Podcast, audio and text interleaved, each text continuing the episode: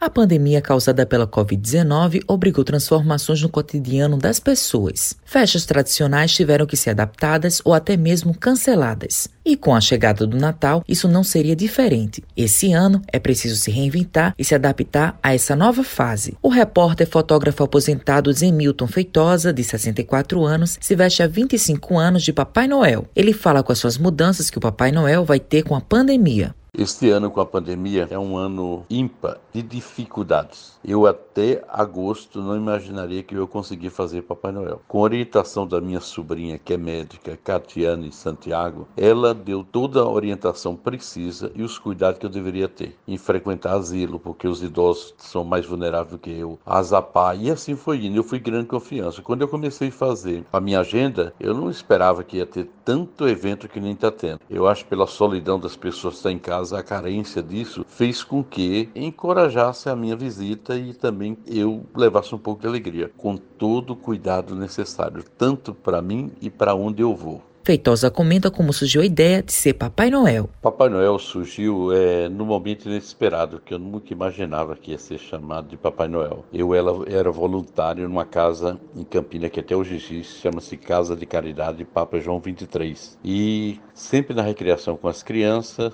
é, ficava me olhando e tinha um garoto que na época do Senna da McLaren em 95, ele viu com a jaqueta do Senna e falou: Papai Noel, eu tô de mal de você, porque eu peço todo ano um trenzinho e você me traz um carrinho. E eu usava barba preta naquela época, mas pelo perfil de ter as bochechas sempre parecida com o Papai Noel, era confundido e o pessoal da direção da casinha viu e me perguntou quando é que você vai criar coragem de ser Papai Noel. Aí naquele momento eu decidi, isso foi em fevereiro de 1995, eu disse, disse a partir desse ano eu vou ser Papai Noel.